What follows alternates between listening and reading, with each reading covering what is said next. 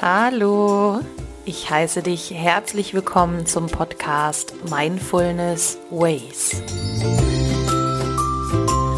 Mein Name ist Valerie Driesen und ich freue mich sehr, dass du heute zu Folge 5 eingeschaltet hast. In der fünften Folge unterhalten wir uns über deine Glaubenssätze und über unser inneres Kind. Was ist das innere Kind überhaupt und was macht es mit einem? Was für Glaubenssätze trägst du in dir und wie kann man diese vielleicht brechen, ersetzen oder auch vielleicht sogar bestärken? Und warum sollte dir dieses Thema täglich wichtig sein und warum solltest du diesem Thema täglich Aufmerksamkeit schenken? Dann würde ich mal sagen, legen wir mit Folge 5 los.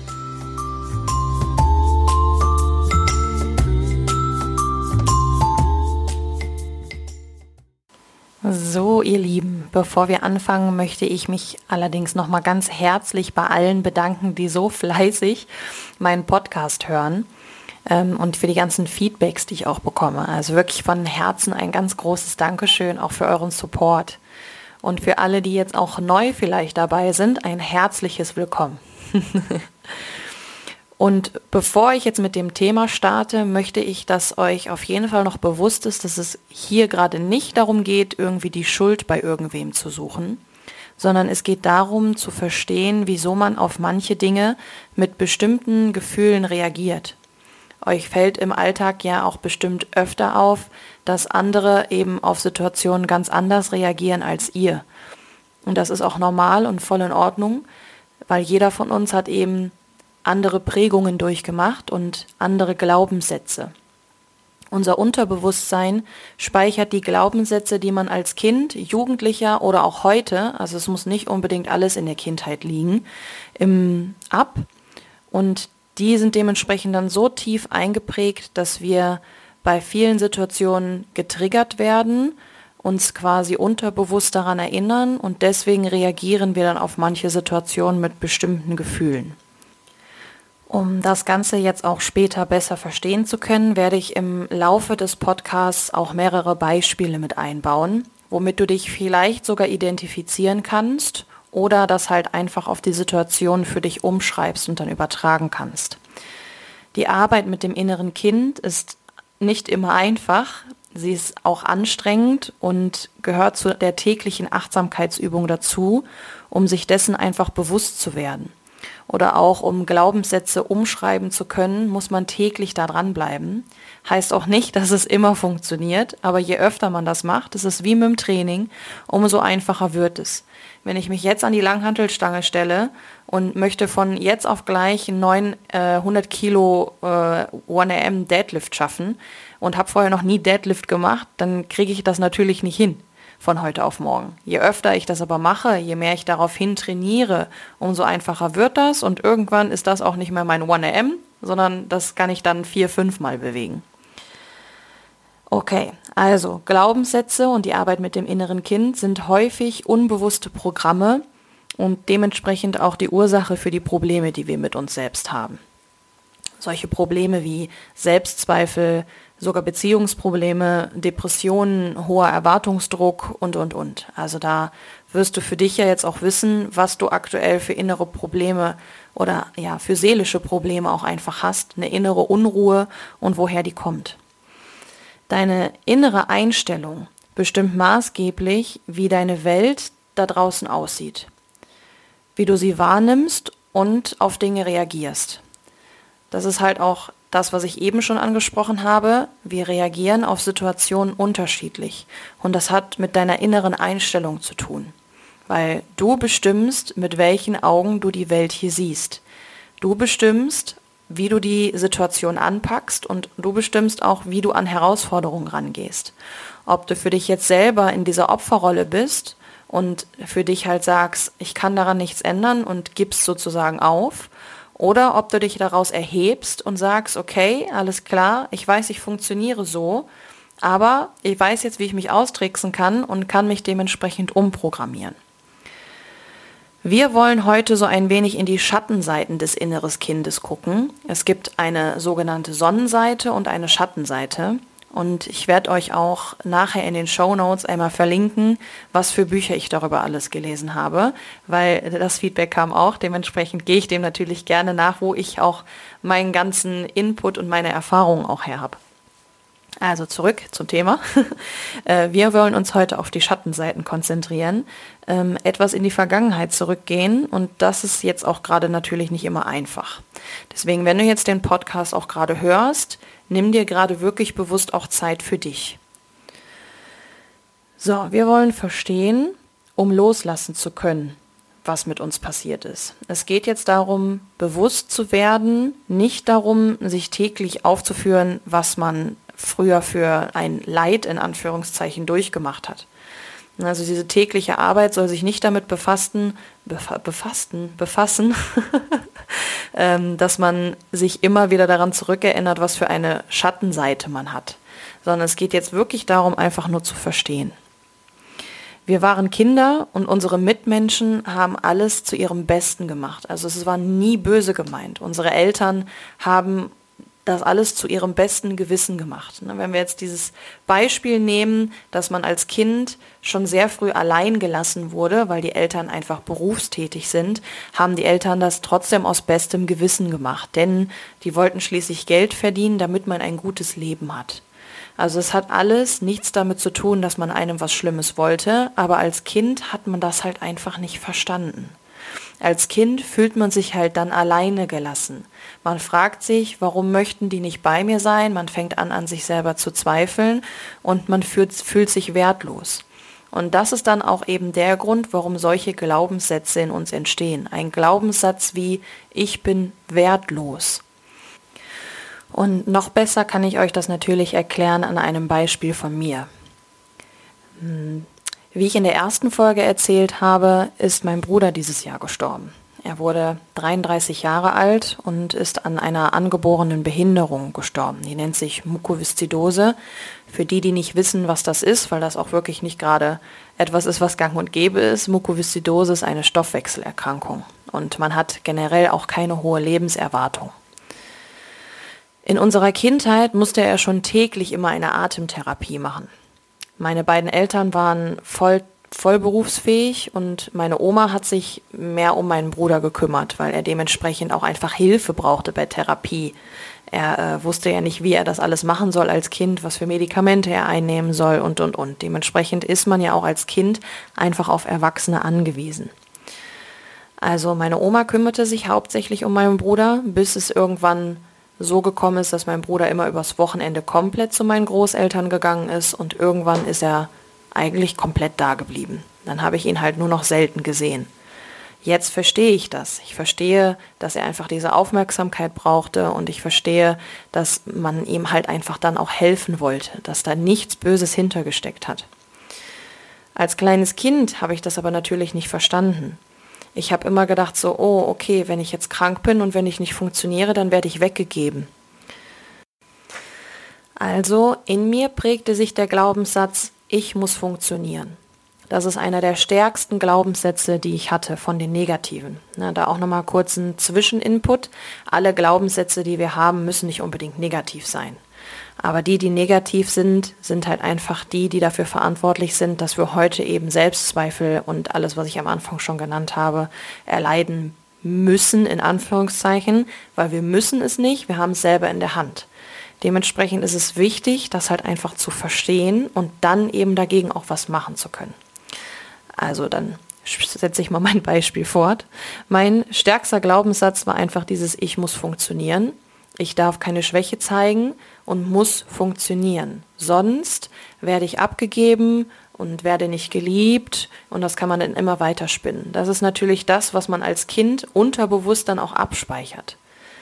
Wie äußerte sich dieser Glaubenssatz jetzt heute, wenn ich erwachsen bin? Wenn etwas nicht funktioniert hat, oder ich nicht funktioniert habe, kamen sofort eben Selbstzweifel und Ängste in mir auf, die mich dann in eine Richtung manipuliert habe, haben, die ich eigentlich gar nicht einschlagen wollte. Dieser Glaubenssatz, den rauszukramen und aufzuarbeiten, hat auch sehr viel Energie und Zeit gebraucht. Also das war nicht von heute auf morgen, vor allem weil ich mich damit ja dann auch alleine befasst habe. Aber heute, also jetzt, wo ich gerade hier sitze und den Podcast für euch aufnehme, ist es natürlich nicht mehr so.